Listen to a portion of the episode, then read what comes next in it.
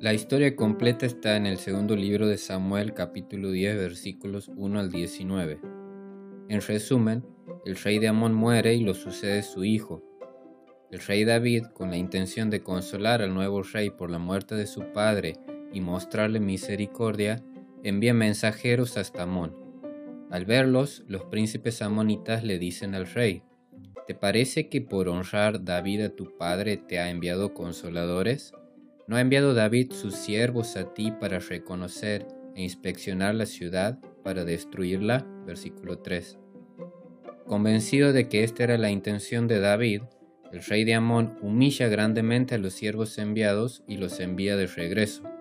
Sabiendo que se había ganado la ira del rey de Israel con esta afrenta, anticipadamente prepara un ejército para enfrentarlo. La batalla se desata entre los dos ejércitos y David consigue una contundente victoria donde hiere de muerte a más de 40.000 enemigos.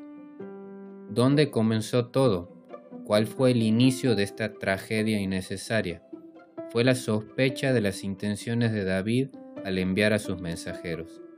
Él verdaderamente buscaba consolar al sucesor del trono amonita, pero los príncipes de ese pueblo atribuyeron a David intenciones oscuras y malvadas. Este malentendido, por llamarlo de alguna manera, fue lo que desató la sucesión de acontecimientos que terminó con la muerte de tantas personas. Esto es lo que muchas veces hacemos con otras personas. Creemos que podemos leer las intenciones de su corazón, por qué hacen esto o dejan de hacer aquello. Como los príncipes nos creemos capaces de saber los motivos de las acciones de los demás y entonces actuamos sobre la base de nuestras especulaciones. Allí surgen los malentendidos que terminan, tal vez no en la muerte de nadie, pero sí en una enemistad o pelea o en una relación dañada o rota.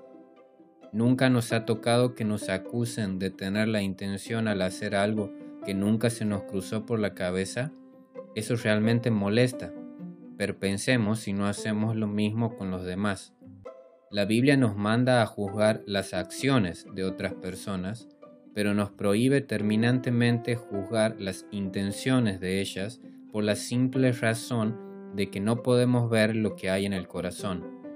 Así que no juzguéis nada antes de tiempo hasta que venga el Señor, el cual aclarará también lo oculto de las tinieblas y manifestará las intenciones de los corazones, y entonces cada uno recibirá su alabanza de Dios 1 Corintios 4:5.